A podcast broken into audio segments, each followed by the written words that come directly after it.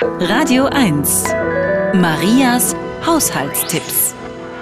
Frikadellen werden würziger, wenn man sie mit Zwiebelsuppenpulver zubereitet. Auf 500 Gramm Hack verwendet man ein Ei und ein Päckchen Zwiebelsuppe.